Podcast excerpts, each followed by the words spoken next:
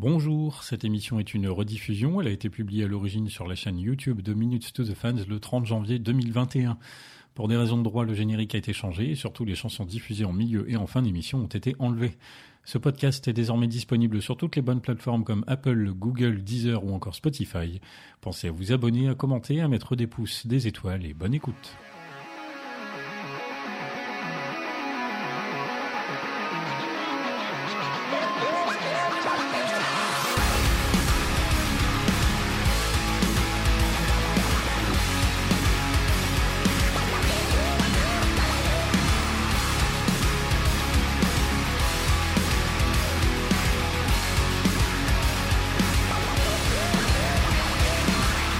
Bonjour, bonsoir à tous. Moi, c'est Pierre-Henri, alias PH. Bienvenue dans l'émission faite par et pour des fans de Linkin Park. Ce mois-ci, on revient sur une partie du contenu du fameux coffret des 20 ans d'Hybrid Theory et plus précisément, on va discuter autour des trois lives qu'il contient. On va détailler tout ça. Euh, pour parler de ces lives avec moi, j'ai tout d'abord Adrien. Salut. Salut. Comment tu vas? Euh, Très bien. Très très bien. Euh, écoute, je vis bien le deuxième confinement. Moi. Euh, J'aime bien rester à la maison. Je sors pas trop dans les bars, donc tout va bien. T'avais déjà pas mal vécu le premier, il me semble. Ouais, c'était c'était quasiment des vacances le premier, avec beaucoup de télétravail. Bon là, je bosse euh, globalement normalement, mais euh, je le vis plutôt bien, surtout qu'en plus on voit la fin arriver normalement. Et on sait qu'on pourra passer Noël en famille à peu près, donc euh, tout va bien. Tant mieux, tant mieux. Euh, évidemment, question habituelle, on va faire un petit euh, jeu de paroles. Tu es quand même assez fort, même si tu le redoutes parfois. Pas, pas parfois, toujours. tu Je le redoute. redoutes toujours, mais Ah tu oui. te débrouilles bien souvent. Ouais, bah, ça y est, là, tu m'as mis trop de pression déjà. Si je te dis invented a mic so I could start blessing it. Euh, high voltage. Et ben voilà, il assure. Ça Ouais, a l'air bon, facile, tu vois. Je suis, je suis assez fan quand même de cette chanson, je pouvais pas me planter. Ah, forcément, ça aide. Fél- Félicitations. Également avec euh, nous ce soir, il y a Tony. Salut. Salut, salut à tous. Ça se passe comment le deuxième confinement en Belgique? Bah, un peu comme Adrien en fait, hein, ça se passe plutôt bien. Euh, moi j'aime bien rester aussi à la maison. euh, pas beaucoup de télétravail, le magasin est fermé, donc euh, par contre on sait pas trop comme comme actuellement en France quand on enregistre euh, ce que ça va devenir, puisque les dates sont pas les mêmes pour la Belgique, donc euh, on attend quelques infos supplémentaires en fin de semaine pour savoir si on reprend le travail ou pas assez vite. Mais bon, vu que je fête Noël en France, euh, normalement il y aura pas, comme disait Adrien, trop de soucis pour rentrer au moins quelques jours, donc ça va, ça va, ça se passe bien. C'est vrai que, euh, sauf changement de plan, théoriquement, là nous diffusons il est fin novembre, enfin nous enregistrons fin novembre, mais normalement, euh, vous, vous écoutez ça au mois de janvier 2021, donc euh, les choses ont peut-être beaucoup changé depuis. On sera peut-être reconfiné d'ailleurs. nous verrons. Non, non, non, non. Qui sait? On Pourquoi sait pas? Peut-être. Bien, bien. Euh, bah, on va entamer un petit peu euh, le sujet qui donc nous intéresse. En l'occurrence, donc comme je disais, les lives qui sont dans le coffret euh, des 20 ans d'Hybrid Theory, un coffret donc rempli de beaucoup de choses bien intéressantes. Et parmi ces choses intéressantes, donc on a ces trois lives que euh, nous avons tous regardé un peu chacun de notre côté ces derniers jours, dernières semaines, histoire d'avoir un petit peu ça euh, fraîchement dans la tête. Euh, bah déjà, euh, est-ce qu'il y en a peut-être un qui peut commencer éventuellement par nous dire quels sont ces trois lives en question pour ceux qui n'auraient peut-être par exemple pas ce coffret? Allez, euh, Tony, je te sens. Ok, si tu veux. Bah, les trois lives, il y en a un qui était plus ou moins connu déjà euh, de tous. C'était le live du Rock am Ring 2001, donc était très vite disponible euh, dans les années 2000 euh, sur Internet. hein. donc moi, je l'avais déjà vu euh, il y a très longtemps en tout cas. Et puis il y a deux inédits euh, qui, assez surprenants d'ailleurs, sont restés totalement inédits jusqu'à la sortie du coffret, puisqu'ils sont jamais sortis sur Internet. C'est le live Fillmore 2001. Donc un, très vieux live puisque ça fait partie des tout premiers lives enregistrés euh, en caméra pro, on va dire, du groupe, et un live du euh, Project Revolution Tour euh, 2002, euh, qui lui, euh, même si c'est qu'un an après, montre quand même que le groupe à ce moment-là est déjà beaucoup plus connu et les moyens sont pas les mêmes, vu que c'était une sorte de festival euh, ambulant en fait avec d'autres groupes américains. donc voilà, ces trois, trois lives là, donc comme le Rock Ring était très connu et les deux autres totalement inédits avec ce coffret. Si, bon, j'ai ma petite idée quand même de la réponse, mais si toi par exemple tu dois dire lequel tu préfères parmi ces trois lives bah, Ça va être le Project Revolution Tour 2002. Que je connaissais pas, ouais, et qui est surprenant. Et toi, Adrien? Euh, je savais que tu avais posé cette question. J'ai essayé de, bien réfléchir à ce que j'allais répondre.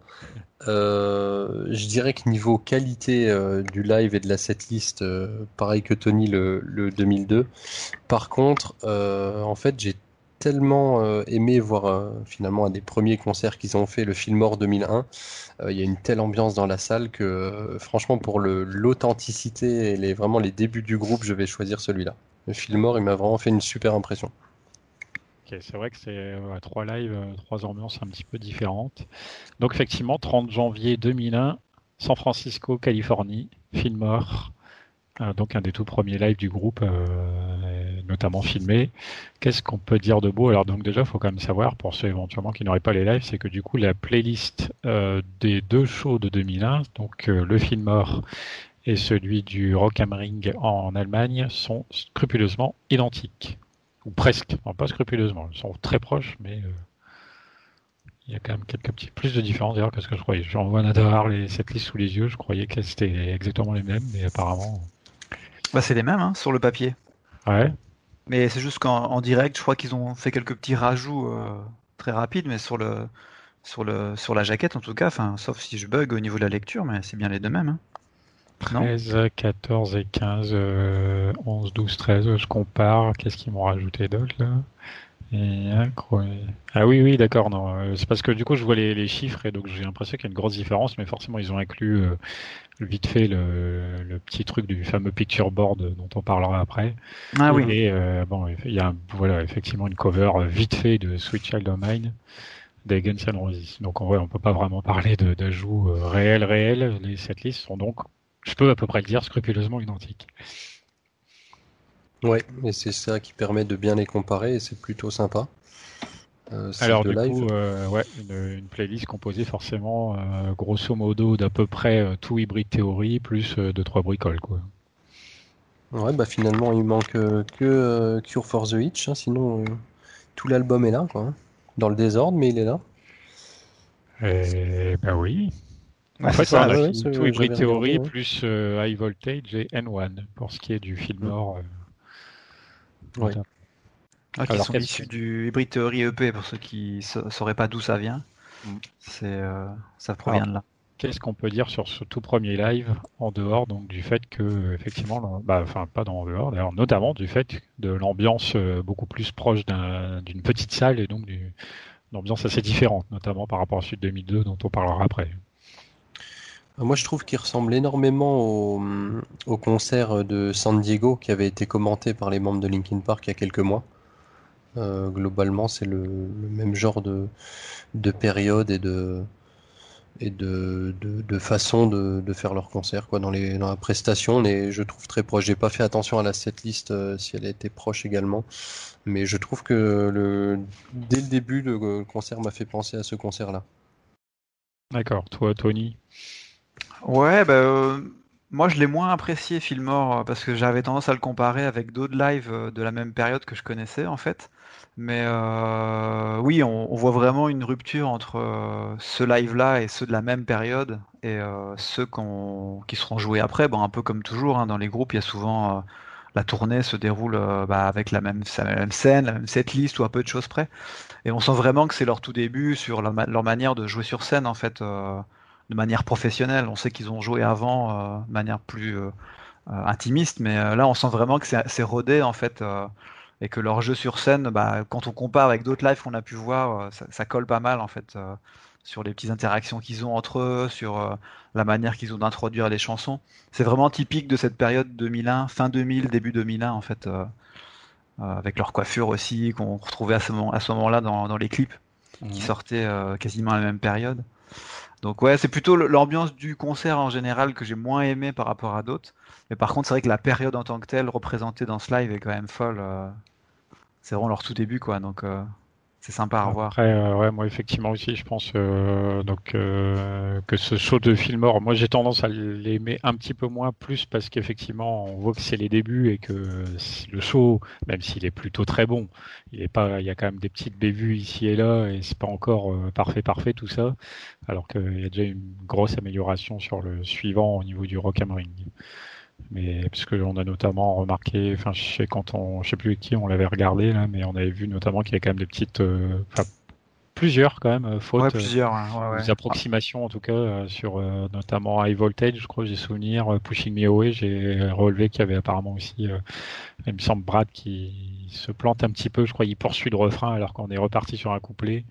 Ouais. Des choses comme ça qui font pas super super euh, pro, qui donnent paradoxalement l'impression de pas forcément de bien répéter, mais à mon avis c'est plus parce qu'il est tellement à fond dans le truc qu'il écoute pas forcément bien autour de lui. Mais... Bah d'ailleurs, il n'y a pas une chanson qui recommence, je crois. Il l'arrête parce qu'il se plante justement. Et ouais. C'est Indian, hein ouais, voilà, c'est ça. Ouais, lui, puis globalement, il y a le, le, son qui est quand même. Euh, alors, je sais pas si c'est l'enregistrement euh, finalement pour du son et pour le DVD, ou si c'est le concert en lui-même qui était comme ça, mais niveau son, il y a quand même des, des, gros ratés par moment. Euh, je sais que sur Pushing Me Away, des fois, le, son euh, se coupe totalement. Il n'y a, plus que la voix, quoi. Enfin, toute la musique, je veux dire, toute l'instru. Donc, je sais, j'ai du mal à savoir si c'est voulu, si c'était prévu comme ça, s'ils sont ratés eux, ou si c'est l'enregistrement qui est un peu buggé. Mais euh, ce qui est sûr, c'est quoi On voit que c'était les débuts, quoi. Bon, ça a son charme aussi, hein, mais c'est sûr qu'il y a eu des, des petits ratés à ce niveau-là. Oui, effectivement. Donc Indienne euh, qui a été euh, raté, euh, je vois j'ai un, extrait, je sais pas qui parle, mais que en tout cas ils, expliquent en gros que ils ont quand même envie de donner aux gens un show de la meilleure qualité possible et que ils envisagent pas voilà de rater entre guillemets leur prestation, même si en général quand on est sur le, le direct, on se rend pas forcément compte d'éventuelles approximations. C'est plus quand on peut réécouter qu'on se rend mieux compte de ce qui est peut-être allé et moins bien allé, mais ça fait partie un petit peu de d'un choix, euh, notamment de Max Shinoda, euh, qui euh, apprécie quand même de jouer les, les, chansons de la manière la plus correcte possible sur les scènes. Au concert hommage, ils avaient repris une chanson, je peux plus te dire de tête laquelle, mais c'était la même chose. Hein. Oui, c'est vrai, maintenant que tu le dis. dit la même chose. Hein. Eddie Chester n'aurait pas accepté ça, on reprend la chanson. Ah, je sais plus sur laquelle, tiens, mais effectivement. Bah, ça va avec leur, euh, ouais, leur, leur tendance. Enfin, là-dessus, ils ont une constance. C'est que je pense que le groupe en, en tant que tel a, jamais accepté de. Enfin, ils ont toujours respecté les fans sur plein de points, sur le, fait d'être à l'heure à leur concert, le fait de, de jouer les chansons du mieux qu'ils le pouvaient. C'est, c'est pas un, pas un groupe qui joue crade en fait. Voilà, c'est pas un groupe qui arrive trois quarts d'heure en retard, qui, qui, qui, qui bague des chansons. Donc même à l'époque, on sentait quand même. Euh, cette envie de faire les choses la plus clean possible. Mais bon, c'est vrai qu'ils enchaînaient quand même beaucoup les shows, donc euh, c'est vrai qu'on ne sait pas si c'est l'enregistrement ou si c'est juste qu'ils se sont plantés à certains endroits. Ça crée des erreurs, mais bon, ça fait aussi partie du truc. Oui, oui. Bon, après, voilà, comme tous les artistes, hein, de toute façon, même après, quand ils étaient beaucoup plus rodés, ça reste des humains. Ils font des boulettes ici ou là. On, sait, on a pu voir, je sais pas si vous avez déjà vu, j'imagine que oui, des vidéos où on voit un petit peu des fakes de live, euh, Chester qui oublie les paroles ou Johan qui se plante un peu sur son pont des choses comme ça, ça arrive malgré tout euh, régulièrement. C'est pas très très grave, même si c'est très appréciable euh, évidemment de la part des artistes que de se dire euh, non non là on est mal parti, on va le refaire parce que vous méritez que nous fassions cette chanson mieux que ce qu'on était parti pour faire. Ouais c'est ça. Ça donne ouais comme voilà comme tu dis une, bonne image vis-à-vis du groupe, un professionnalisme en fait qui montre un vrai respect de la foule qu'ils ont en face d'eux, ce qui est très appréciable. Après, ce qu'on peut noter aussi, et c'est ce qui m'a choqué, enfin choqué non, ce qui m'a encore plus fait prendre conscience de ça en revoyant ce live-là, Fillmore, on se rend compte en fait que depuis le début, euh, celui qui guide sur scène le groupe, ça reste quand même Mike. Euh, on avait souvent tendance à, penser un peu que le, lead sur scène pourrait être Chester, mais il y a des petits détails en fait qui montrent que euh, c'est lui qui lance certains trucs, c'est lui qui à certains moments va dire quelques mots qui vont je sais pas, qui vont guider Chester et qui vont guider le, groupe. Et on sent vraiment que depuis, depuis toujours, en fait, le, le M6, c'était lui, en fait, c'est lui qui, et c'est ce qui nous, c'est ce qui nous montre aussi sa capacité à créer un show complet quand il y a eu le live euh, hommage, où on le voyait euh, sur tous les fronts, en train de chanter, en train de dire ce qui allait se passer, en train de, et on comprend mieux tout ça. Alors, je m'en étais pas forcément aperçu à l'époque, parce qu'on n'avait pas beaucoup de live à se mettre sous la main. Mais sur un live comme ça, où la caméra est très proche et où on voit tout finalement, bah, on se rend compte que lui est vraiment le, ouais, le chef d'orchestre du, du groupe en fait depuis le tout début. Euh, on- je trouve ça, ça choque encore plus en, en voyant ce live là. Alors, on sent qu'il est très euh, à l'aise sur la scène, très présent, comme tu dis, et que d'une manière un petit peu euh, discrète malgré tout, il, comme tu dis, il, il fait un peu le chef d'orchestre de l'ensemble et un rôle très important au niveau scénique. Ouais. Est-ce que tu rejoins cet avis, euh, Adrien? Tout à fait. Je suis toujours d'accord avec Tony de toute façon. Toujours, t'es sûr Je suis pas sûr. veux pas se fâcher ouais, avec non, globalement, oui. Après, euh, moi, je l'ai peut-être moins vu que lui, mais c'est sûr que c'est lui qui, qui gère une grosse partie de, du show, c'est c'est certain. Euh, Euh, quelque chose que j'ai noté aussi, Oui. très très très important, euh, sur la console de Joe. Ah, j'ai cru que c'était un détail fashion, mais non. Oh, ça, ça aurait. Bah, c'est un peu. ça- ça- Euh, sur la console de Joe, il y a un logo qui est très important. Ah oui. C'est celui de Transformers. Et là, je me suis dit, ils savaient déjà qu'ils allaient faire la BO plus tard. Et ça, c'est beau. Un petit détail, mais ça a son importance. Tu vois, ils étaient déjà fans à l'époque, je pense, et du coup, le fait en 2007 de, de participer à la BO et 2009 de faire la totalité, ça a dû bien leur faire plaisir. quoi. Et Est-ce que c'est que c'est le logo vraiment de du concept Transformers ou est-ce que c'est un logo qu'on retrouve dans parce que je sais pas Transformers avant les films j'imagine que c'était plutôt euh, des dessins animés ou un truc du genre non? C'est ouais, c'est des figurines et des dessins animés. C'est Hasbro à la base, hein, je crois. Ouais c'est ça mais c'est vraiment le logo euh, de Transformers c'est ça? Euh, écoute, euh, je suis pas aussi calé en Transformers qu'en LP. hein. Euh, logo Transformers sur Google, j'imagine que c'est celui-là, quoi. Ouais, voilà, oui, c'est ça. Ok ouais non c'est intéressant c'est vrai que c'est un détail mais il a il, ça qui pour ceux qui connaissent il- vu qu'il est souvent filmé en gros plan vu qu'il est juste derrière Chester on le voit assez vite en fait euh, ce logo là Oui, Transformers, c'est un dessin animé de toute façon qui est conçu pour vendre des figurines après. Ah, ok d'accord Il ne sert qu'à ça en fait. Il y a plein de dessins animés à l'époque- à l'époque qui sont réfléchis en se disant d'accord, c'est bien de faire un dessin animé, mais le but, ça va être de vendre les produits euh, figurines derrière. Ouais. Un truc qu'on peut noter sur ce concert, c'est un peu ce qui m'avait manqué moi en le regardant. Moi, je trouve que la foule est pas, enfin un peu, un peu souvent comme dans les concerts américains, on sent que la foule est concentrée et pas toujours. Alors il y a des chansons où c'est pas le cas, mais on les sent quand même moins, euh, moins à fond dedans que les deux shows qui vont, dont on va parler après en fait. Euh, c'est un peu ce qui, voilà, ils, ils y sont, mais on a vu des concerts quand même où ils étaient quand même beaucoup plus. euh, Moi, j'ai trouvé un peu mou dans, dans ce concert-là. Ouais. Après, dans, la salle, euh, dans la salle, tout le monde ne les connaît pas forcément non plus encore à cette époque-là. Bah moi justement j'ai trouvé euh, bon je suis tu vois je disais que j'étais toujours d'accord avec toi ça commence bien. Je trouve justement que la foule est assez ouf pour des Ah ouais. Américains en plus. Et euh, puis il faut pas oublier qu'on est euh, en, à tout casser quatre mois après la sortie de l'album qui a des singles comme Indienne qui sont même pas encore sortis quoi et euh, pour moi ils connaissent déjà bien les paroles il y a déjà une belle euh, brochette de fans dans le public hein. je trouve vraiment qu'il y a une grosse grosse ambiance mais euh, écoute je le regarderai de nouveau Bon, après, Ouais, Rock Ring, c'est sûr que il y a une ambiance, quel que soit le groupe qui se produit sur scène, de toute façon, je pense. Mais ouais, non, là, j'étais agréablement surpris par le public, moi. Ah, Après, je crois que c'est dans ce show-là où aussi on voit du coup plusieurs membres du public qui se retrouvent sur la scène puis qui se rejettent dans le public.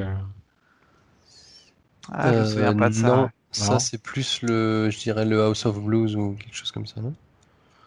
Dans celui-là, non. Par contre, euh, bah, celui-là. plus, plus, t'as peut-être pas l'habitude, mais il y a, il y a Brad qui fait un slam, il y a Mike qui fait un slam. C'est peut-être ceux-là que t'as pris pour le public.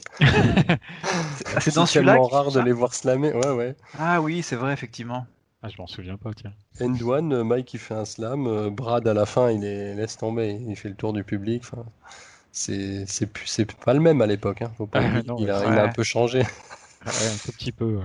Oui, c'est Ouais, marrant puis- parce que quand, en plus, même quand on l'entend parler, on sent qu'il a une manière de, de s'exprimer, puis les- le vocabulaire qu'il utilise et tout, euh, qui le démarque un petit peu. Et quand on voit ouais, la- toute l'énergie qu'il a pu avoir dans ses lives à l'époque, ça fait bizarre. Ouais, c'est sûr. Après, je me souviens plus de leur nom, mais on a aussi des guests qui viennent chanter euh, avec le groupe sur scène sur ce, sur Ouais. ce, sur ce show-là. Alors, Sur euh, Points of Authority, ouais. C'est pas, c'est pas, c'est pas un oui, membre. C'est des mecs de Styles of Beyond, c'est ça. Ouais, c'est ça. Voilà, après euh, LP Live, il s'agit de Ryu et de Tak. Qui après chanteront sur For Minor avec euh, avec Mike Shinoda, si je me trompe pas. En tout cas, au moins un des deux. Tout à fait. Alors, euh, je vois aussi la LP Live, pareil, mentionne quelque chose que Chester a utilisé pour la chanson High Voltage et qu'apparemment il n'a plus utilisé derrière, ce qu'ils appellent un vocal delay, donc un, euh, je vais traduire littéralement, je sais pas si ça veut dire grand chose, euh, le délai vocal, mais euh, un écho peut-être. Ah oui, c'est un truc qui répète. Hmm. pour les sometimes. Ah oui, d'accord, d'accord. Ouais, parce qu'après, en fait, c'est lui qui le fait derrière les répétitions des... dans les lives plus tard.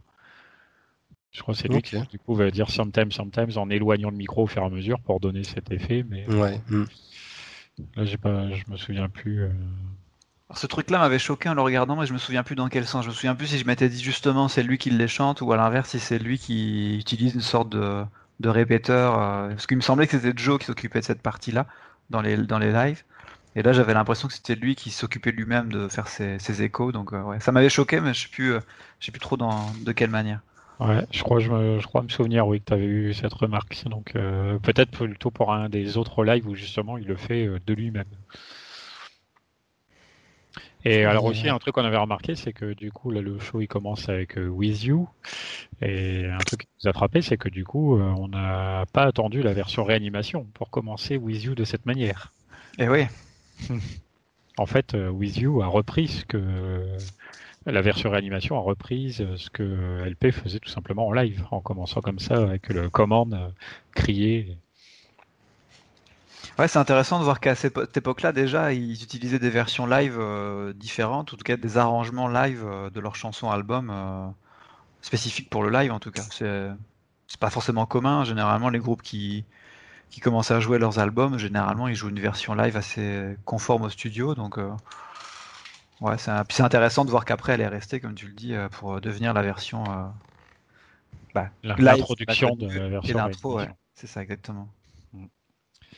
Fillmore, donc 30 euh, janvier 2001 aux États-Unis. Et donc, comme on disait, à cette liste euh, identique ou presque à deux trois éléments près, euh, le Rock Ring, donc 2001, lui, c'est le 3 juin en Allemagne. Donc, qu'est-ce qu'on peut dire du coup de différent? Alors, on voit quand même en l'espace de six mois là, environ, même si cette liste est identique, on va dire la performance sur scène, indépendamment de la qualité de la salle et de son public, est donc quand même en tout cas clairement meilleure. Oui. Je trouve pas non plus. Moi, je, je suis pas d'accord. Il est pas d'accord. Ah ouais. vraiment pas du tout. Soir pas être d'accord. Ah non, non, ah, mais là, clairement, s'il y, y, en a un des trois que je dois mettre de côté, c'est le Rock Pour moi, il est... que ce soit laquelle. Bon, il y a beaucoup de vent, clairement, tu le vois euh, dans les bâches, dans le, public, il... doit faire vraiment un temps de merde. Mais, euh... mais la qualité du son est vraiment pas bonne, quoi. Et, euh... Et la prestation du groupe, je trouve vraiment moins bonne que Fillmore. Ah mais non. Ah si si, bah, si. Bah, écoute, tu lanceras un petit, euh, faut sondage. Quand même, faut quand même imaginer que là, ils jouent devant un public européen qui les connaît pas encore trop et devant 40 000 personnes, quoi. Ah oui, mais à la base, enfin, c'est quand même la même setlist. On est, euh, on est cinq mois plus tard, donc entre guillemets, ça devrait être plus travaillé. Moi, je trouve vraiment que c'est pas le cas. Ah ouais? Ah, Je trouve pas, moi. Non, je trouve que au niveau arrangement, ils sont similaires. Je trouve qu'ils jouent euh, à peu près de la même manière. Je trouve qu'il y a moins de bugs et moins d'erreurs de, de, de jeu déjà. Et puis par contre, je trouve qu'ils arrivent à s'en sortir euh, face à, encore une fois, un public européen qui les connaît pas trop trop. Enfin, pour moi, ce concert, il fait partie de mon top euh, mythique des concerts de Linkin Park. Quoi. Aïe, aïe, aïe. Sûr que tu confonds pas avec le 2004, non? Non, non. T'as bien regardé la bonne version Ouais, ouais, complètement. Mais c'est un des lives que je connais le plus parce que j'ai dû euh, le regarder des dizaines parce que c'était un des seuls que j'avais à l'époque. on n'en trouvait pas mille sur Internet. Et je le trouve vraiment excellent, moi. Je trouve qu'il joue avec le public. Euh. Enfin, voilà, parce que je l'ai beaucoup regardé et j'ai celui-là en tête. Mais je trouve qu'il a une particularité. Du fait qu'il joue l'après-midi, qu'ils sont pas du tout là comme un groupe euh, euh, de, de tête d'affiche. Et qu'ils arrivent un peu là sur. Enfin, le début du live, il est, mais il est monstrueux, quoi. Et devant eux, encore une fois, ils jouent peut-être à 15h ou à 16h, ils ont, des, ils ont peut-être quelques fans, mais je pense pas qu'ils aient énormément de gens qui les connaissent très bien. Enfin, je sais pas. Non, je trouve que ce live est, fou, moi. Avec le fait qu'il fasse pas beau, le fait que. Il n'y a pas grand chose qui va pour eux, en fait. Euh. Ah, Ouais, je sais pas, ri- rien que la qualité du son, je, je, je comprends pas. Enfin, c'est c'est difficile à apprécier le concert, je trouve. Il y a vraiment, euh, bon, à moins que c'était, euh, parce que j'avais le son tellement bas, je l'ai regardé tard le soir, alors je voulais pas faire trop de bruit, peut-être que j'étais pas dans les bonnes conditions, mais écoute, je le regarderai à nouveau. Ouais, je pense Mais que ça, euh, ça pour mérite moi, quand même euh, non. Il y a, puis il y a Moi, je des choses qui. dégage. Ouais, vas-y, Ouais, vas-y. vas-y. Je trouve qu'ils Bah, dégagent une énergie personnelle en fait qui est, euh, on sent qu'ils veulent vraiment donner euh, tout ce qu'ils ont pour con- conquérir, ouais, on va dire ça comme ça, conquérir le public euh, allemand, en tout cas européen qu'ils ont devant eux en fait. Donc c'est ça qui me, je les sens plus impliqués en fait dans la volonté de, de faire découvrir leur musique en fait. Moi, je suis d'accord sur l'aspect, euh, indépendamment voilà, de la qualité technique du son, c'est qu'en tout cas, le- le- leur show, il est plus carré dans le sens où, effectivement, dans Fillmore, il y a des erreurs, alors que au Rock Ring, il n'y en a pas. Donc déjà, euh, c'est de ce point de vue-là, moi, que je trouve que c'est mieux. Après, c'est vrai que l'ambiance euh, est totalement opposée, vu que là, on est en festival, c'est gigantesque. Et en plus, comme vous le faites remarquer, ils sont pas chez eux. Donc euh, tout ça rend un petit peu le truc différent. Après, euh, moi c'est surtout pour ça que je le préfère, parce que je trouve que du coup les chansons sont mieux interprétées, et c'est surtout ça qui joue pour ma part. Puis ils sont Maintenant- tellement ils sont tellement à l'aise qu'ils se permettent quand même après de, bah, de se moquer d'un des plus grands groupes de rock du monde quoi. Et oui, vas-y, euh, on peut expliquer sur la fin. Alors, c'est Médéric qui nous avait fait. euh, Parce que moi, j'avais jamais compris ce truc-là à la base. Je savais qu'ils interprétaient une petite reprise de, de Gun N' Roses, mais je savais pas pourquoi en fait. Simplement parce que ce, à ce festival-là, Gun N' Roses était tête d'affiche, devaient venir et ont annulé, euh, je sais pas, la veille. Donc, ils ont, ils ont été euh, déprogrammés et euh, bah, pour contenter, on va dire, le public. Linkin Park à un moment joue le début d'une des chansons les plus connues de Gun N' Roses, dont je me souviens plus du titre. Et en se moquant, mais c'est vrai que quand on connaît pas trop euh, l'anglais et qu'on comprend pas trop ce qu'ils disent, on se dit bon bah ils leur rendent hommage et puis ils jouent. euh. Mais c'est vrai que sur le ton qu'ils ont en rigolant et en se moquant un peu, on se dit c'est bizarre, ils leur rendent hommage mais en même temps ils se moquent. Mais en fait non, c'est parce qu'ils se foutent vraiment de leur gueule et euh, pour, pour pour donner un peu au public euh, un peu de Gun N' Roses vu qu'ils pourront pas l'avoir le soir même quoi. Donc je sais pas, je trouve ça, ouais, je trouve ça couillu quand même de de se permettre ça. euh.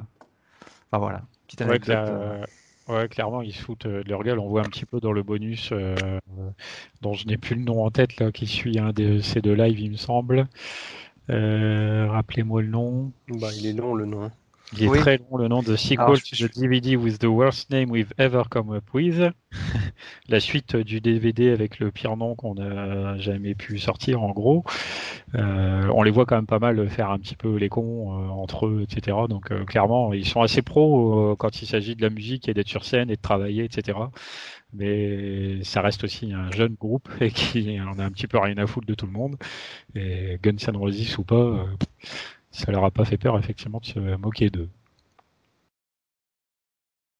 C'était assez, euh, assez amusant. Après, c'est sûr que la cover a été faite un peu à l'arrache. Euh, bon, ça valait ce que ça valait. C'était plus pour le clin d'œil qu'autre chose. hein. Euh, autre donc petit élément que nous entendons et qui a fait grand bruit au fil des années, c'est la fameuse picture board. Est-ce que quelqu'un veut me parler un peu de cette chanson qui est devenue très célèbre, particulièrement récemment? Moi, je la connaissais pas trop avant, donc je sais pas si Adrien a plus de choses à dire que moi, mais Bah, euh, je sais pas s'il y a grand chose à dire. Finalement, j'imagine que personne la connaissait à part sur l'intro de End One dans le Rock am Ring. Et c'est juste avec le- la sortie du pack anniversaire qu'on s'est rendu compte que euh, les quelques notes qu'on entendait étaient en fait à la base une, une chanson ou une démo en tout cas, et qu'on a seulement eu en intégralité récemment, quoi. Et elle était jamais sortie sur un LPU ou quoi avant? Bah Non, apparemment, Non. il a été. Euh, Ah ouais. Ils avaient eu l'intention visiblement de le- la mettre dans le CD du LPU 9, mais au final, elle a été remplacée par Across the Line. Ah ok, donc en fait c'est ça, je m'étais dit tiens, euh, c'est une chanson que j'ai zappée et je trouvais ça étonnant parce que je l'aime beaucoup quand, quand je l'écoute là depuis qu'on y a accès. Et euh, bah, je pensais avoir zappé le truc, mais en fait non, apparemment c'est ça, tout le monde a découvert que c'était ça en- en- quand le HT20 est sorti en fait. Le truc, c'est que du coup, Picture Board, elle contient des samples, et c'est ce qui a empêché le, le fait de la sortir, notamment à cette époque-là. Dans quel sens? Bah, dans le sens où il y a des samples d'un autre artiste sur lesquels ils ont peut-être du coup eu pas forcément les droits Ah, de l'exploiter, quand bien même sur le LPU c'est gratuit, plus ou moins. C'est pas l'inscription est pas gratuite non plus. Je suppose que c'est ça qui est un petit peu coincé. Moi, j'avais pas entendu ça. Mais euh, donc il y a ça. Qu'est-ce que je vois marquer aussi? Voilà, c'est ce que explique durant un chat LPU euh, le 19 novembre 2011. Mike explique en gros Pictureboard a des samples, on ne peut pas la mettre dans les LPU.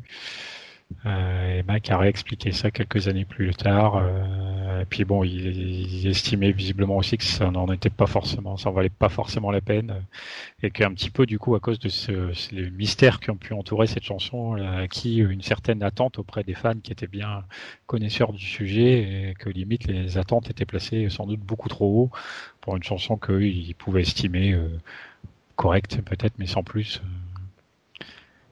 qui méritait pas forcément toute cette attente. Et Brad aussi explique euh, que c'est euh, la première chanson dans laquelle il a entendu la voix de Chester dessus. ah ouais. Donc euh, voilà, pour ça, bon, de ce point de vue-là, forcément, c'est assez important. Après, effectivement, bonne ou moins bonne chanson, après, ce sera évidemment au goût de chacun. Ouais, c'est sûr. Bon, voilà ah, un, peu en gros pour Picture Board. Donc, Rock Am Ring. Il y a un petit détail intéressant sur ce live, c'est le, t-shirt que porte Chester, puisque euh, il porte ah. le, t-shirt de Stone Temple Pilot. Ah. Donc, euh, comme on le sait, bah, depuis un moment, c'était son groupe euh, fan, et enfin, je pense qu'il se doutait pas du tout une seule seconde à cette époque-là qu'il en deviendrait le chanteur. donc, c'est assez marrant de voir ça sur bah, un des lives, on va dire les plus connu peut-être du groupe, euh, en tout cas plus ancien, euh, qui était le plus diffusé, de voir que déjà à l'époque il portait ce t-shirt-là. Euh, voilà, c'est une petite, petite touche sympa, et puis bon, sympa et triste en même temps, parce qu'on sait un peu ce que, ce ce qui est devenu le chanteur, ce que est devenu après le projet quand Chester a commencé à chanter. Donc voilà, c'est marrant de voir ça que à cette époque-là. Et je pense qu'on je le voyais pas à l'époque où je regardais le live, parce qu'il était en tellement moins bonne qualité vidéo.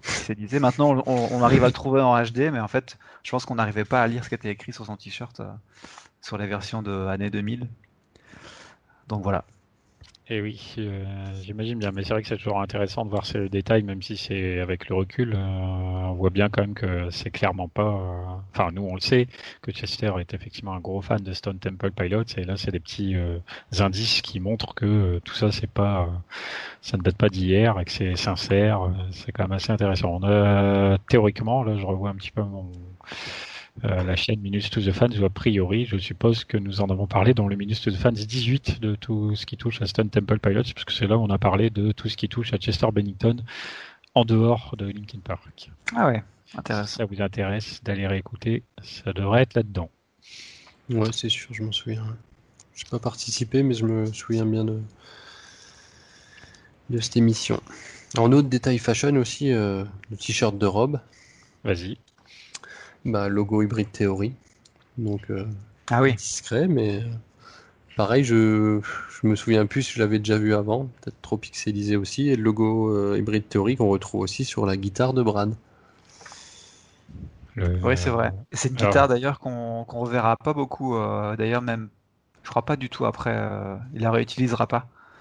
Si je me trompe pas, faudrait juste que. C'est une guitare grise avec un logo bleu, non C'est pas ça? Le logo est bleu, la guitare doit être grise, ouais. Ouais, c'est ça. Le logo, exactement, c'est le, lequel? C'est le soldat vu de face ou de profil? Non, quand je dis hybride théorie, c'est acheté, quoi. Ah oui, le acheté écrit un peu façon euh, japonais, un peu kanji, ouais. le, vieux, le vieux logo acheté à l'époque où ils étaient groupe euh, qui s'appelait Hybrid Theory, en fait, qu'on a pu revu après quand ils sont devenus Linkin Park. ok, ouais, je vois. Oui, sympa, sympa. Euh, bien, bien. Euh, bon, on va marquer une petite pause. Euh, on parle de live. On va s'écouter une chanson en version live, tant qu'à faire. Alors, en l'occurrence, il va s'agir de Paper Cut, qui est issu ici ni plus du moins que de l'ensemble des chansons fournies dans le coffret des Britory 20 ans, Paper Cut Live à Londres. plus précisément, on s'écoute ça. On revient juste après. Papercut.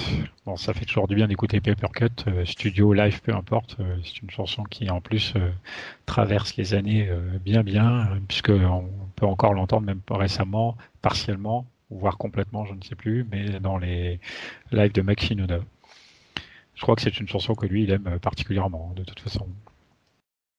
Oui, il me semble aussi. Il me semble. Euh, bon, on a vu un petit peu euh, Fillmore 2001, on a vu Rock am Ring 2001. Évidemment, on peut éventuellement revenir sur ces shows au besoin en abordant le troisième live de ce coffret, qui est donc le Project Revolution 2002, qui date donc du, précisément du 24 février 2002. C'est pas un mélange de deux shows, là, je vérifie? Bah si. Si, c'est un mélange de deux shows, 23 et 24 février 2002. Donc 23 euh, San Diego, Californie, et 24 février, Las Vegas, Nevada. Alors qu'est-ce qu'on peut dire de beau sur ce live qui là pour le coup est quand même assez différent des deux précédents? Bah, Du coup ce que tu viens de dire, le fait que ce soit deux concerts déjà aide euh, à ce qu'ils soient de meilleure qualité que les autres. Je pense que ça fait une bonne compile de deux concerts, donc il y a forcément moins de ratés. Euh, le public est bon aussi, toujours américain pourtant, donc euh, quoi, à une époque ils n'étaient pas si mal que ça. Euh, sinon, euh, je pense que le son est quand même moins, euh, toujours moins travaillé, même s'il est meilleur que sur les shows de 2001. On a quand même un son qui est de bien moindre qualité que ce qu'on trouve plus tard Rock am Ring 2004 et les concerts qui ont suivi. Quoi. Ouais, après, en fait, ça, ça fait penser un peu au Live in Texas avec le fait d'avoir l'alternance entre deux shows. Même si là, j'ai le sentiment que sur ce Project Revolution, on, va, on voit moins, voire pas, le fait que deux choses sont mélangées. Beaucoup moins, peut-être pas pas du tout, mais beaucoup moins. Euh, dans le montage, ils l'ont peut-être mieux masqué. Après, une salle euh, se ressemble peut-être plus, je sais pas, mais ça m'a fait penser un petit peu à ça, dans le fait de mélanger deux shows pour faire un live en DVD. Ah, moi, je l'avais pas vu, hein, qu'il y avait deux shows. C'est juste à la fin, en voyant, euh, pendant tout le show, en fait, ils disent tout le temps Las Vegas. J'ai pas entendu une seule fois San Diego. Et à la fin, le premier truc qu'on voit écrit, c'est enregistré à San Diego. J'ai bugué, je me suis dit, c'est pas possible, ils se sont plantés. C'est après que j'ai compris qu'il y avait deux lives. Moi, pendant, pendant le show, euh, je me suis pas aperçu à quel moment euh, ça changeait. Quoi. Je, pour moi, c'était. Non, non c'est clair. En le revoyant récemment, il y a vraiment il y a qu'un ou deux moments où je me suis dit au montage, euh, on sent que là il y a eu un truc un peu bizarre parce que peut-être un des chanteurs était là, puis d'un seul coup, il, trop rapidement, il y a un autre endroit de la scène. Ça paraît bizarre, mais oui, globalement, c'est. Alors soit c'est bien masqué, si c'est vraiment beaucoup mélangé, soit il y a que peut-être que quelques éléments de, par exemple, de San Diego qui sont venus euh, compléter les trous éventuels, les petits ratés éventuels de l'autre show. Moi, si je me trompe pas, je dirais que euh, le début c'est plutôt San Diego et la deuxième moitié plutôt Las Vegas. Euh, il me semble, comme on a dit hors émission, que la casquette de Mike est un élément très intéressant à regarder. Parce qu'à un moment, il me semble qu'il descend dans la fosse et euh, il remonte sur la chanson d'après, il a plus la casquette. Alors sur le coup, je me suis dit tiens, il a dû se la faire piquer par quelqu'un dans le public, et finalement non. Après, il a plus du tout de casquette. Donc j'ai l'impression qu'il y a plusieurs chansons qui suivent qui sont de Las Vegas et la première partie euh, plutôt San Diego. Mais il faudrait vraiment. Moi, je suis pas aussi euh, pointu que toi sur tout ce qui est voir qui est à droite ou à gauche de la scène. J'arrive pas trop à saisir ça. Mais pour le coup, là, le fait qu'il ait plus la casquette, tu le vois assez nettement à un moment donné. Ouais, c'est-à-dire que dans euh, la scène telle qu'elle est conçue aussi, il y a deux euh, petites extensions en forme de couloir qui se rapprochent des, des gradins sur les côtés euh, de la scène. Et c'est plus sur ça à un moment donné où j'ai le souvenir, je l'ai pas noté, mais j'ai le souvenir que genre un des deux, il est comme ça au bout de son allée entre guillemets et que très rapidement derrière, bim, il est en plein milieu alors que n'a pas vu le, le truc bouger. Enfin, c'est un petit peu bizarre. Mais en tout cas, voilà, du coup, ça, ouais, ça, là, c'est vivante hein, de souvenir quand même. Du coup, ces petites allées rappellent d'ailleurs euh, la manière dont ils ont construit leur scène sur le One More Light Tour. Enfin, moi, ça m'a fait penser à ça, du coup. Mm. Euh, et c'est assez intéressant quand on est de ce côté-là, du coup, des gradins, c'est-à-dire dans les gradins, mais proches de la scène, même si on est quand même sur le côté, d'avoir euh, l'occasion de voir les deux chanteurs se rapprocher de manière vraiment sympathique. Ouais, puis celle-là, on voit vraiment que c'est un an après, c'est-à-dire qu'il euh, y a vraiment une, évolution sur euh, la construction de la scène, euh, sur la manière de jouer. C'est c'est un peu plus. C'est déjà très travaillé en 2001, mais là, on sent quand même qu'il y a un, cap de passer en fait sur leur sur leur ouais sur leur setlist, sur leur manière de dérouler la setlist en fait. On a vraiment l'impression que le groupe a pris en maturité. Euh, rien que la manière dont est disposée la scène euh, donne vraiment un, style euh, bah, plus plus sympa à regarder quoi. Ça fait moins des caisses empilées avec des amplis quoi. Il y a vraiment une, déco. avec deux plots qui sont installés pour installer la batterie, le, set de Joe. Est-ce que c'était spécifique pour le Project Revolution Tour sans doute mais moi, je vois quand même une grosse différence entre ceux de 2001 et celui-ci qui, qui, a été fait en 2002 sur, sur ça. Après, il, se passe, il, se passe, pas mal de choses dans ce, dans ce live. Euh... Oui, euh, bah on va en parler. On va... Oui, Adrien, tu veux? Ouais, je, je voulais juste rajouter euh, sur le fait que tu dis que c'est c'est beaucoup plus abouti comme live que ce qui se passe en 2001. Je trouve vraiment, pourtant, des débuts 2002, euh, qu'on est sur un live qui est très très proche de, du live in Texas. Euh, dans tout, pas seulement euh, le, les arrangements, la setlist, mais même j'ai eu une très forte impression qui est sur la deuxième chanson de, de la setlist Runaway. J'ai vu des mouvements de Chester. Honnêtement, c'est un copier-coller de ce qu'on peut voir dans A Place for My Head de Live in Texas, que, parce que je connais par cœur les gestes tellement je l'ai regardé cette chanson, enfin ce DVD. Euh, il, y a, il y a une gestuelle qui est identique. Vraiment, c'est impressionnant. Donc pour moi, voilà, il a un peu changé de, de façon de, de, bouger sur la scène et il y a une nette différence, comme tu dis, entre 2001 et 2002. Intéressant. Comme quoi, c'est bien d'avoir comme ça plusieurs euh, avis. On, ne voit pas forcément les mêmes choses en fonction de ce qu'on. On n'écoute pas les mêmes choses exactement. Enfin, on est attiré par différents détails. C'est hyper intéressant. Et donc du coup, ouais, là par rapport aux deux autres lives dont on en a parlé juste avant, euh, il y a pas mal d'ajouts au niveau musical du coup, puisque là on a une playlist un petit peu plus longue. Par exemple, euh, par exemple, par exemple, nous avons Step Up. Je crois qu'elle n'y est pas dans les deux autres. Elle n'y est pas dans les deux autres, en effet. Par exemple. Ouais, Step Up qui est issu aussi de Hybrid Theory EP. Oui. Euh, on a aussi, qu'est-ce qu'on a également en plus? Donc on a It's Going Down qui est dans une version assez sympathique avec pas mal d'invités sur la scène. Et eh ouais, car It's Going Down est sorti en 2002. Oui. Euh, D'ailleurs, il y a, euh, si je me trompe pas, Riff Raff. C'est ça? Notamment. notamment. Donc là, ça m'a permis de mettre euh, pour la première fois euh, un visage sur le sur la piste parce que je m'étais pas bon j'aurais pu le trouver hein, sur internet mais j'avais jamais pris le temps de regarder qui était ce riffraff et là du coup on le voit.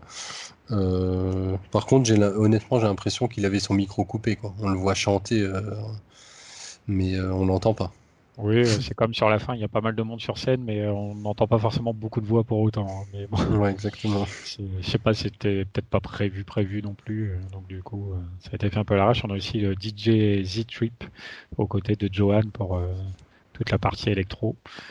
It's Going Down d'ailleurs, du coup, donc une chanson bien, euh, bien enlevée aussi là. Et puis, je sais pas s'ils avaient l'habitude, je sais pas s'ils l'ont fait d'ailleurs souvent, souvent en live finalement. Mais euh, un très bon passage de, de ce Project Revolution. Non, c'est pas une chanson qu'ils ont beaucoup joué en live, puisque la première fois qu'on l'a on l'a vu en live, je crois, c'est dans les bonus du DVD de euh, du, match-up entre Linkin Park et Jay-Z. Et on, les voit jouer euh, It's Going Down. Et, enfin, moi, je me souviens en tout cas qu'à cette époque-là, c'était la première fois que je voyais cette chanson jouer live sur un DVD ou sur un support en tout cas officiel. Donc c'est pas une chanson qu'ils ont beaucoup joué. Je pense. Euh, bah, avant ça il y avait le Rock Ring quand même non? Rock am Ring 2004 Et oui, en effet, tu as raison. Mais dans le Rock Ring, elle est jouée en comment dire en medley. Oui oui ah oui oui. Ouais, elle Bah, est pas jouée en oui entière. quasiment toujours ouais oui oui. Ouais. Alors pareil, It's Going Down, c'est une chanson qu'on a pu retrouver également plus récemment dans les shows de Max Shinoda lors du Post-Traumatic Tour. Ouais, c'est ça. Une chanson qui est dans le cœur des fans assez euh, assez aimée hein, généralement. En tout cas, les fans du début. euh, Peut-être euh, voilà un petit peu comme tu dis justement pour sa relative rareté. Bah ouais, parce qu'en plus, euh, It's Going Down, euh, c'est pas vraiment une chanson de Linkin Park, c'est un featuring qu'ils ont fait avec les Executioners, donc un groupe de DJ. Et j'ai jamais trop su finalement si c'était une chanson Linkin Park avec les Executioners ou si c'était Executioners avec Linkin Park. J'ai plutôt l'impression qu'officiellement, c'est une chanson des Executioners avec en featuring Linkin Park. Parce que le, le CD euh, officiel qui est sorti euh, avec le single, en fait, c'est bien écrit dessus euh, en tout gros Executioners. C'est écrit, c'est oui, c'est écrit Executioners en gros featuring Max Shinoda et Mr. Han de Linkin Park. Ouais, c'est ça. Donc euh, ouais, on pourrait plus parler d'un featuring du coup. Amusant. Euh, It's Going Down, qu'est-ce qu'on a d'autre également en plus par rapport aux autres? On a Mike December dans une version acoustique euh, d'un plus bel effet, je trouve. Eh ouais. Parce qu'on a, on a Dave qui joue le violoncelle dessus, donc Phoenix. Oui, ça c'est quand même pas fréquent. Eh non. Non, non. Et on a Brad en acoustique, je crois, avec une guitare acoustique. Oui, exactement. Euh, après, Mike, il fait juste quelques notes de piano sur un. Mais enfin, je, je crois pas que ce soit un clavier, mais, une version ouais, assez cool. Et c'est dommage d'ailleurs qu'on l'ait pas forcément revu plus souvent, mais en tout cas, donc c'est marrant déjà de voir dans ce live du coup de passer à des chansons euh, comme euh, Place for My Head ou même It's Going Down et d'avoir My December qui n'a que peu de points communs avec ces autres chansons et qui montrent euh, voilà déjà un petit peu comme ils aiment bien ils ont bien aimé le dire au fil des années et notamment ces derniers temps que déjà dès le départ il y avait euh, ils composaient des chansons qui n'étaient pas forcément euh, du tout dans le style pur hybride théorie et My December est évidemment un des représentants importants de cet aspect-là du groupe.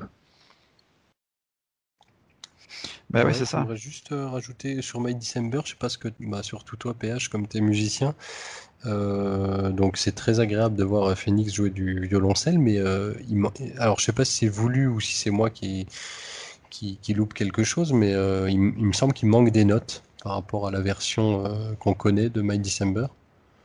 alors j'ai pas forcément, j'ai plus été marqué sur le live sur le fait qu'au niveau du mixage, on entend quand même bien le violoncelle, mais j'aurais apprécié qu'on l'entende peut-être un petit peu mieux. Euh, mais après, on l'entend surtout à la fin en fait de la chanson. À la fin, on l'entend bien. Après, en fait, au sein de la chanson, c'est un peu comme j'aime bien dire avec euh, la basse, c'est-à-dire que c'est un instrument dont on se, on se rend pas forcément compte qu'il est là quand il est là, mais quand il est plus là, par contre, on se dit qu'il manque un truc.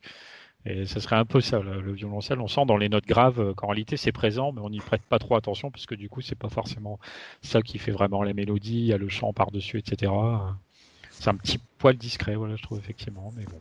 Après, j'ai pas, non, j'ai pas percuté sur d'éventuelles différences euh, mélodiques. Ok. Euh, le, le, mais je pourrais pas te dire euh, quelle note peut être manquante, j'y connais rien, mais, mais comme j'ai vraiment, je connais très bien la version studio et, live qu'on connaît de My December, celle-ci, j'ai trouvé qu'il manquait des notes sur sa partie à lui. Mais c'est peut-être voulu, hein, c'est peut-être une version live qui est arrangée comme ça. Peut-être, mais euh, en tout cas voilà, visuellement même aussi je trouvais ça sympa puisque là on les voit tous, euh, enfin tous, on voit notamment Brad et Dave du coup qui sont assis, ce qui forcément change de tout le reste du show où non seulement ils sont debout mais ils bougent beaucoup. Donc euh, assez chouette hein, d'avoir une chanson comme ça qui évidemment bon après a toute sa place dans le cadre même de ce que de ce qu'est Project Revolution où c'est aussi le principe hein, de d'ouvrir les styles musicaux, de mélanger tout ça, de de montrer aux gens que euh, faut pas forcément s'intéresser que au rock, que au rap, que à l'électro. C'était un petit peu euh, un des credos, il me semble, du Project Revolution en général. Ouais, parce que les groupes qui, qui, qui participaient étaient très variés. Hein. Je vais pas en souvenir forcément des, de tous les artistes. C'est pas des festivals qu'on a, en tout cas dans leur première version, qu'on a beaucoup entendu parler euh, en France et en Europe. Parce qu'après, les versions des Project Ref plus récents, c'était des groupes un peu plus connus et un peu plus euh, internationaux, on va dire. Mais là, à l'époque, c'était vraiment des groupes de des États-Unis, voire même des groupes euh, californiens, euh, connus vraiment que là-bas. Bah dans, dans, ce Project Revolution, donc on avait le fameux DJ Z Trip qui du coup était là également pour un show apparemment euh, pour lui-même. On avait également le groupe euh, donc euh, metal, je pense on peut dire Adema mm. et Cypress Hill qui par contre est beau, me semble-t-il rap hip hop. C'est ça, du rap, du, du hip hop assez lourd. Donc My December, et puis on a aussi quelque chose de relativement rare dans la carrière de Linkin Park de court, c'est d'avoir une reprise d'un autre groupe. C'est pas souvent qu'ils font ça, et là, en l'occurrence, My Own Summer de Deftones, un groupe évidemment qu'il côtoyait pas mal à l'époque. Bah ouais, dans une version live euh, complète qu'on avait. En tout cas, en intégralité que j'avais jamais vu moi. Euh, je crois qu'on avait eu des versions peut-être acoustiques ou en tout cas non audio, euh, soit en partie, soit de mauvaise qualité, mais là on l'a vraiment en intégralité. Donc est-ce qu'ils l'ont joué que pendant ce, ce tour-là ou, presque jamais, je sais pas, mais. Vous connaissez un peu, ou sinon, Deftones euh, en dehors de cette chanson-là? Très peu. Ouais, un, petit peu, un peu plus récemment, je me suis mis à écouter euh, parce que j'ai cru comprendre qu'il y avait aussi un anniversaire, euh, un de leurs albums les plus phares. Bah, Mike a, contribué à une, reprise sur une des chansons. je crois que c'est My White Pony ou quelque chose comme ça. Ah oui, il a fait un remix récemment. Ouais. Chanson Passenger, ouais. Ou Passenger, ouais, de l'album White Pony, je crois que c'est mm. ça. Et du coup, ouais, euh, j'ai toujours un tout petit peu écouté, mais vraiment pas beaucoup. c'est pas un groupe que j'ai beaucoup écouté. On a aussi un, solo officiel de Mr. Han.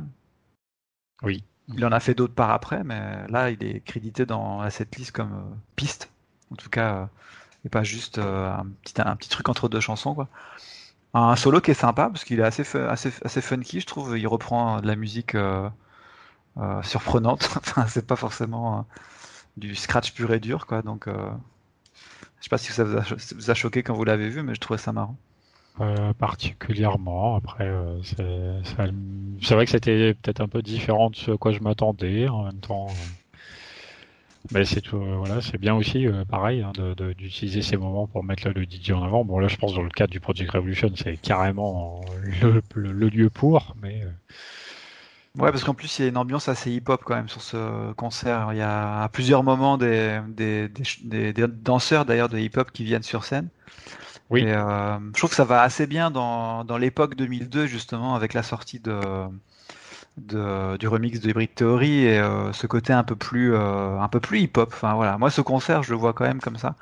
Euh, d'ailleurs, c'est justement pendant It's Going Down qu'il y a des, des, gars qui viennent faire voilà, du breakdance. Je cherchais le terme, merci. Oui, c'est ça, exactement, dans It's Going Down. Il y a le DJ des Executioners qui est là et il y a des gens qui viennent faire du breakdance, qui était très en vogue à l'époque, moins maintenant, mais c'était la période où beaucoup de gens en pratiquaient.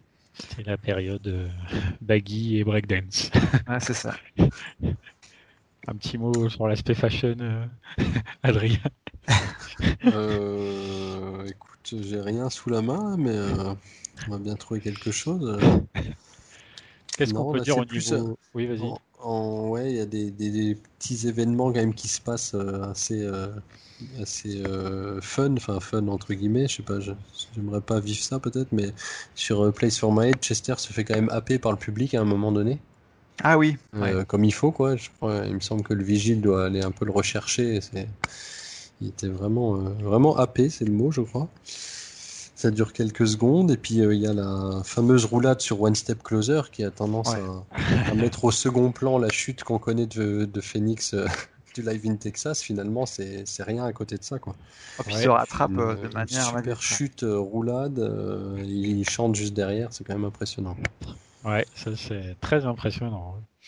Parce que du coup, là, enfin, il est tellement à fond dans son truc, un petit peu à la manière de Dave. il a fait un pas sans doute un petit peu trop large et mal maîtrisé, mais tel un cascadeur, il fait une belle roulade, il se relève direct, et il reprend le champ, il vérifie, je crois il vérifie très vite que son micro est bien en place dans son dos là, pour le truc sans fil, et puis hop, le show continue, hein. ni vu ni connu. Bon, on a quand même la coupure du son forcément, mais c'est bien, ça montre que c'est du pur concert et que c'est pas euh, retravaillé derrière avec un, un, petit ajout, parce qu'il nous avait fait ça dans des enregistrements, je crois, à Bercy 2010, si je me trompe pas. Euh, Mike, à un moment, a un petit raté sur une phrase et dans l'enregistrement audio qu'on nous a fourni, ils ont corrigé la phrase, quoi. Ils l'ont rajouté, clairement. et euh, là, ça a été laissé tel quel, c'est pas plus mal, quoi. Ça fait perdre l'authenticité du truc, c'est un petit peu. Alors, c'est ce qu'on vient chercher aussi dans un live, à la limite, quitte à ce qu'il y a des, une petite bévue, surtout là, c'était pas tant que c'est pas une erreur euh, vraiment. C'est ça. Mais ouais, ouais, sur une step closer, du coup, c'est assez marquant. Et d'ailleurs, euh, Brad, pendant ce temps-là, lui, il fait le chemin dans l'autre sens au niveau de la scène. Et quand, quand ils se croisent, évidemment, ils rigolent bien tous les deux. c'est ça. Euh, j'ai noté aussi notamment que sur la chanson By Myself, Chester est un, endroit complètement différent de la scène. Il est sur une ah espèce de, balcon. Euh, alors je ne sais pas s'il est plutôt sur le côté ou plutôt à l'autre bout, mais assez loin en tout cas. Ouais, j'avais noté aussi. Il est sur une plateforme euh, un peu comme si tu avais la fosse et le gradin, et il est tout au fond de cette fosse en fait, euh, face au gradin, si je me souviens bien. Mm. Ça, ça peut être également un raccord entre San Diego et Las Vegas, euh, voire une coupure pour le DVD, parce que là on voit que c'est pas filmé de bout en bout. Ce qui se retrouve finalement de la scène principale à cet îlot qui est finalement quoi, bien 50 mètres plus loin, je pense, en, en un quart de seconde. quoi. Oui, c'est ça. D'ailleurs, euh, d'ailleurs, quand il revient euh, donc après, on voit qu'il est porté par des, des mecs de la sécurité. Euh, donc ils doivent passer à travers la foule, j'imagine, visiblement pour le ramener jusqu'à la scène. Alors peut-être, comme tu dis, jusqu'à quel point tout ça est raccordé entre les deux shows, difficile à dire. Ouais, puis on sait pas en fait finalement si ce live avait déjà été conçu et mixé à l'époque pour peut-être sortir sur un DVD, il a été mis dans les tiroirs, ou est-ce qu'ils l'ont mixé là pour le, le, coffret, euh, le coffret anniversaire En fait, on sait pas trop. Euh, mhm. Moi, à mon sens, c'est plutôt un live qui était dans les tiroirs et qui a, qui a été utilisé exprès. Je pense pas qu'ils aient retravaillé le, le, truc juste pour le coffret. Mais, euh, mais ouais, c'est intéressant déjà de voir qu'à l'époque, bah, ils étaient suffisamment connus, ils avaient suffisamment de projets pour se dire on va, on va filmer des lives qu'on sortira peut-être en DVD, comme ils ont fait par après avec euh, Live in Texas, qui, là, qui était vraiment pour le coup ultra mixé, presque trop même. Mais, euh, Enfin voilà, ça montre qu'en 2002 déjà ils avaient une place euh, internationale qui était quand même assez forte. Ouais, visiblement, là, il est indiqué en tout cas qu'au niveau du montage final, euh, voilà, ils ont viré tout ce qui, ils ont viré pas mal de choses apparemment entre les chansons au niveau d'éventuelles discussions de blanc qu'il pourrait y avoir euh, pour les biens du DVD. Ok, ok. Je peux rajouter quelque chose aussi sur euh, In the End. Il me semble que c'est dans les trois. dans deux des trois concerts, c'est sûr. Le Fillmore, j'ai un petit doute. Mais la fin d'Indienne est quand même très différente de celle qu'on connaît toutes ces dernières années. C'est celui-là. Moi, je sais que ça m'était complètement sorti de la tête. Cette... J'ai dû l'entendre, hein, des dans le Rock Ring notamment. Mais euh, aller chanter, on n'entend pas les notes, euh, les notes classiques. Euh. C'est assez particulier. Je sais pas si vous voyez de quoi je parle.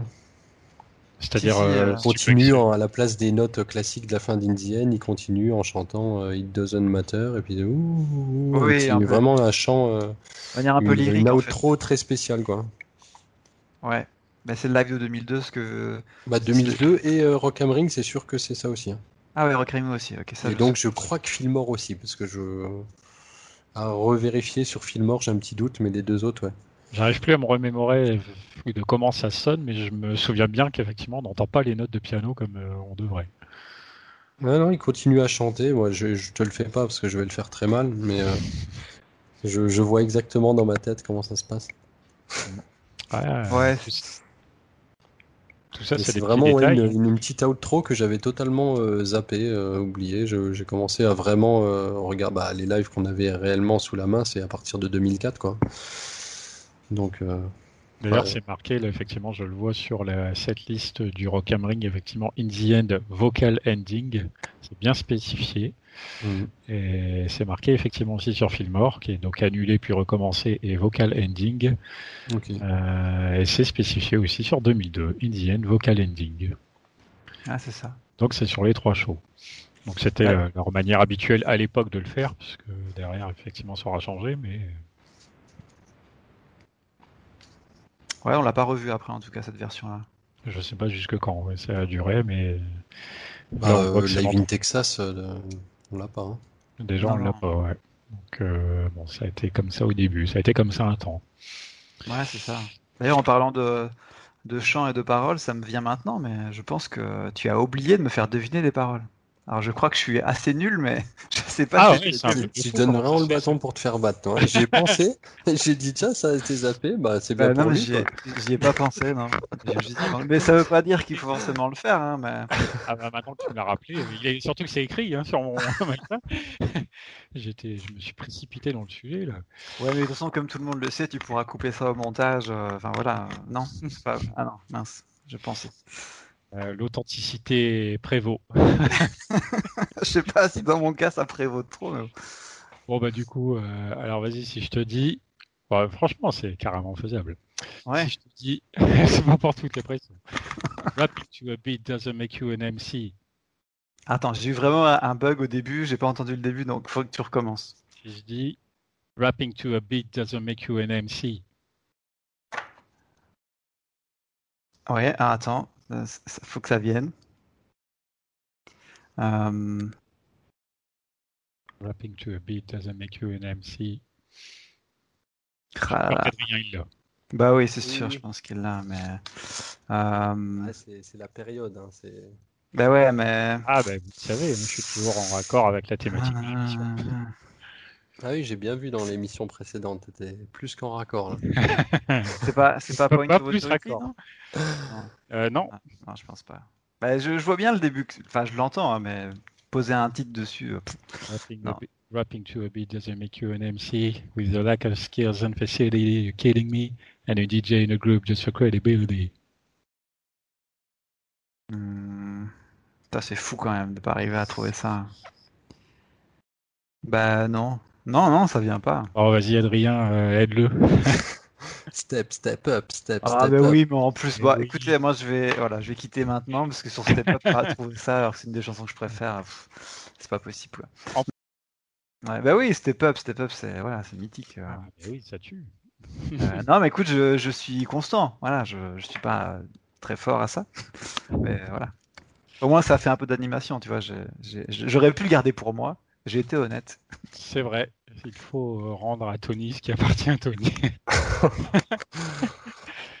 Honnêteté, félicitations. Ah, ça, il n'y a pas de point dans l'émission du jour, mais ça mériterait presque un demi-point. au moins un 10 points bonus, ça, je pense. Euh, du coup, si on revient un peu sur nos sujets des lives, qu'est-ce qu'on peut dire encore un peu sur le Project Revolution 2002 que nous n'aurions pas dit? Là, je vois notamment aussi les préciser. Je vais tousser un coup, pardon.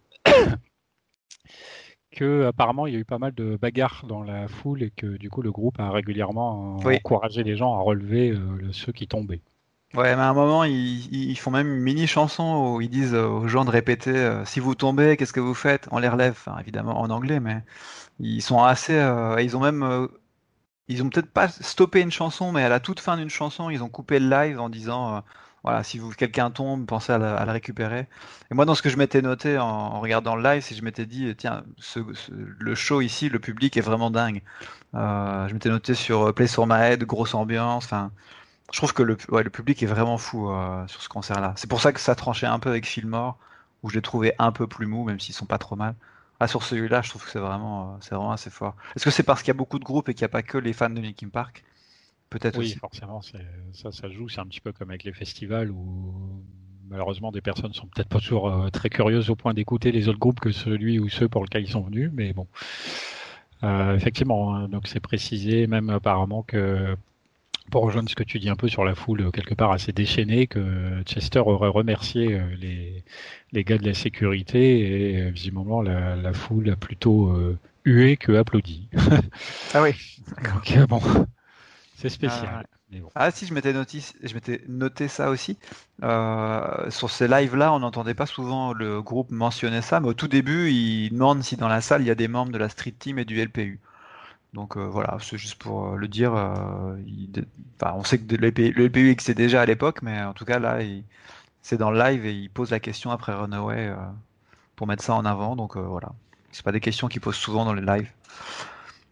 Et oui, le LPU qui du coup, à la manière d'Hybrid Theory, euh, alors a ou entre dans sa 20 ou est entré dans sa 20e année. J'essaie de retrouver euh, parce que pareil, nous on a fait une émission pour parler des LPU qui était assez longue. Qui, donc je l'ai pas réécouté récemment, mais j'espère qu'elle était assez complète. Euh, je sais plus jusqu'à quelle édition on allait par contre. Bah, on est Genre jusqu'à la 16. Hein. 16, ouais, j'hésitais 16, 17, ça devait être quelque chose comme ça, ouais. Minutes to the Fans numéro 10. Euh, c'était il y a deux ans qu'on a fait ça. Et ça dure quand même plus de deux heures. Ça doit bien être la seule fois qu'on a dépassé les deux heures.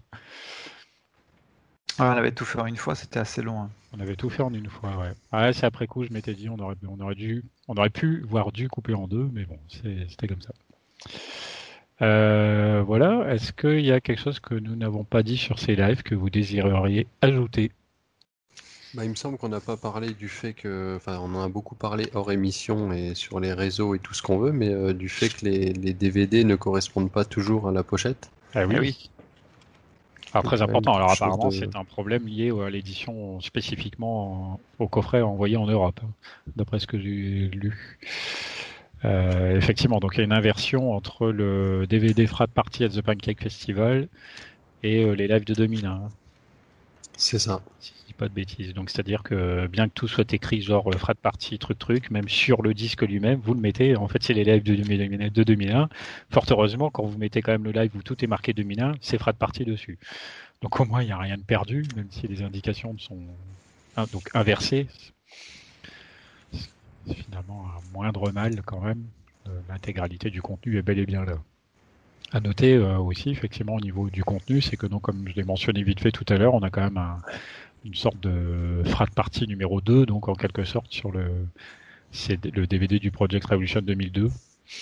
Si on laisse, enfin déjà dans le menu, il y a moyen de choisir évidemment quelle vidéo regarder entre le live ou cette espèce de documentaire, mais si on laisse tourner le truc, évidemment, après le live, ça enchaîne direct sur cette espèce de frat partie numéro 2. Ouais, c'est assez marrant à regarder parce que euh, c'est vraiment dans l'ambiance de frat party en fait. On sent que c'est des vidéos qui devaient être euh, mises dans le DVD et qui n'ont pas été sélectionnées. Parce qu'à un moment, on voit Mike essayer de prononcer une sorte d'intro et il bug euh, une dizaine de fois avant de réussir à le prononcer. Mais c'est assez marrant de les voir en fait parce qu'on les sent vraiment très proches, ils déconnent beaucoup. Il y a un moment, une version de la scène en, transformée en golf je trouvais ça assez marrant. Il joue au golf en jouant sur scène. Ah oui, c'est vrai, euh. il se déplace avec le piqué. Parce, que, parce que du coup, Dave est un golfeur. Euh, Phoenix est un. Déjà à l'époque, apparemment, un golfeur.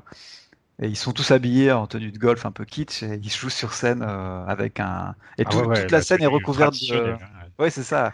la, scène, la scène et même les plots où sont positionnés la batterie et le set de, de Anne sont recouverts d'une fausse pelouse en fait. Donc ils ont fait le truc jusqu'au bout. Je trouve ça assez assez marrant. Voilà. Enfin, je trouve que c'est un, bonus qui, voilà, pour ceux qui ont beaucoup aimé Frat Party, qui aiment bien euh, cette époque-là de Linkin Park, est intéressante à regarder. Et qui était du coup réalisé par Marc Fior, le, vidéographe euh, du groupe, qui, euh, qui, qui, a tourné la plupart des vidéos LPU, les LPU TV. Voilà.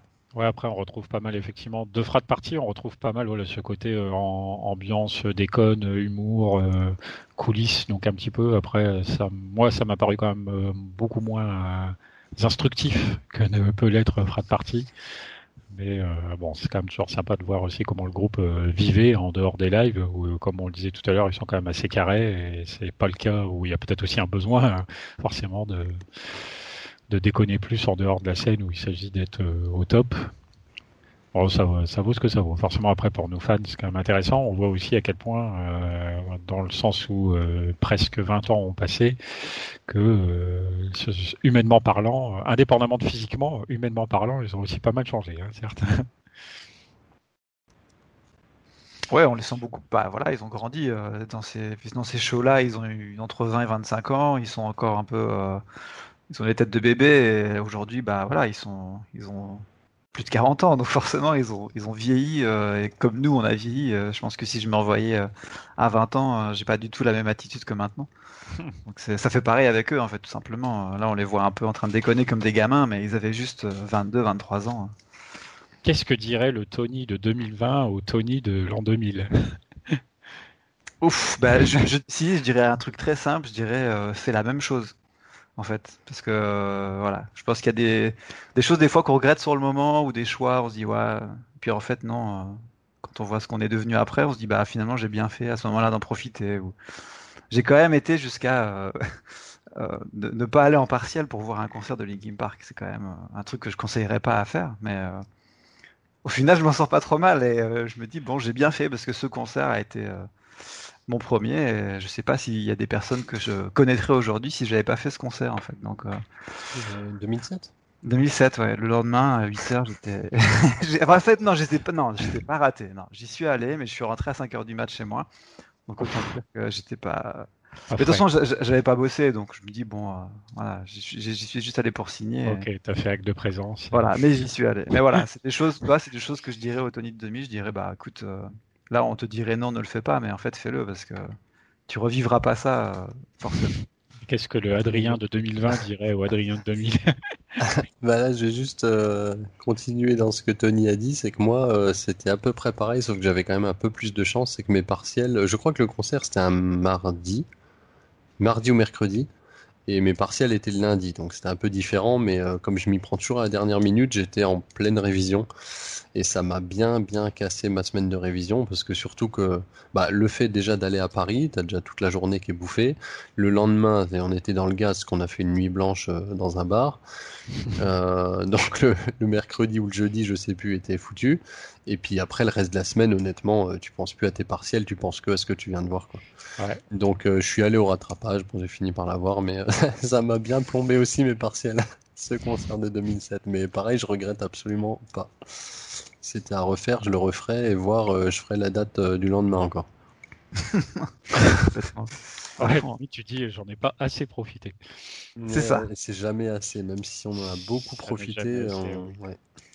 on... a quand même fait pas mal de lives, mais c'est vrai qu'on se dit toujours, il faut vraiment savourer ces moments. les lives, ça reste des trucs exceptionnels, des sacrés souvenirs. En effet. Bien, bien. Euh, bah, si à moins qu'il y ait encore autre chose à ajouter, on va terminer. Ouais, je, vais juste rajouter un petit truc sur euh, les lives 2001 parce qu'on était passé sur le 2002 et j'avais un doute, mais en regardant cette liste, elle n'y était pas. Euh, on avait quand même High Voltage qui était dans les deux lives de 2001. Mm. et qui est finalement très éloigné de la version qu'on a dans le LPU2, qui est pourtant de 2001 aussi, mais un peu plus tard en septembre, du Docklands Arena. Et en fait, je me rends compte euh, de l'évolution qu'il y a eu en aussi peu de temps, euh, ce qui fait peut-être la transition vers le live de 2002.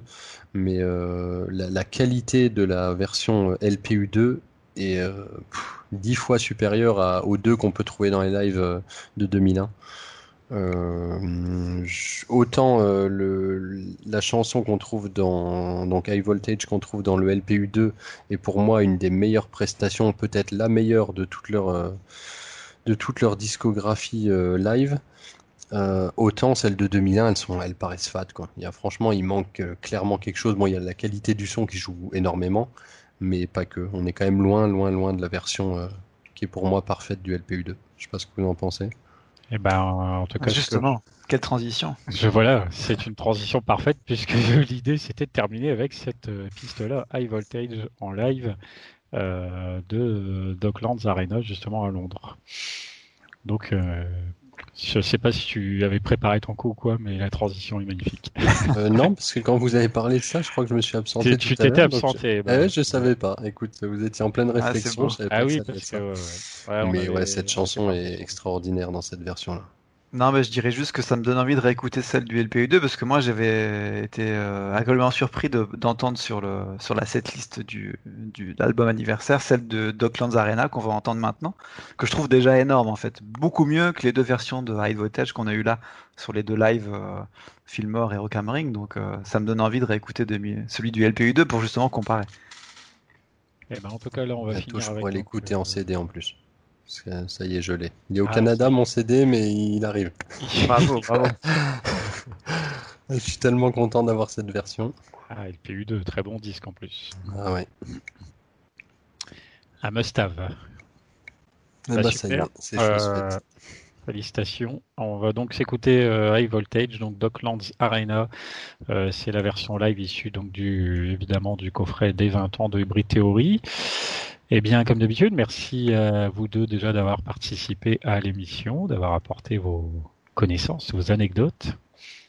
Merci. Euh, oui. Non, mais j'allais dire merci aussi. Merci, à vous deux. C'est toujours sympa. Merci évidemment à vous toutes et tous qui auraient écouté l'émission. Euh, donc, euh, en théorie, nous sommes en 2021 pour cette émission-là. Euh, je n'ai absolument aucune idée du sujet qu'il y aura le mois suivant. Ça, on verra bien. Mais en tout cas, ce qui est sûr, c'est que on continue évidemment sur un sujet tous les mois. Euh, suivez bien évidemment la chaîne euh, YouTube Minutes to the Fans, la page Facebook Minutes to the Fans, pas forcément hyper garnie, mais il y a juste l'essentiel. Et merci bien de nous suivre. On se retrouve le mois prochain. Ciao, ciao, ciao. Salut. Salut.